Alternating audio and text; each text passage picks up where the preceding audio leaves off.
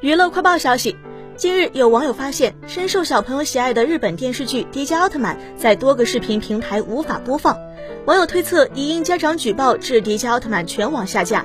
随后，媒体尝试在多个视频网站搜索《迪迦奥特曼》，均显示视频已下线或无法播放。对此，有视频工作人员表示，《迪迦奥特曼》因内容调整优化，暂无法观看，暂未收到具体通知。江苏省消保委曾在四月六日发布动画领域侵害未成年人成长安全消费调查报告。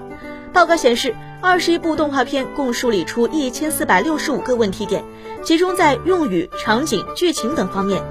经统计，二十一部动画片里有近一半不同程度存在暴力犯罪元素，涉及阴暗、惊悚、悬疑等镜头达一百二十三个。在迪迦奥特曼中，除了奥特曼日常打怪兽的情节外，还涉及持械殴打等暴力情节。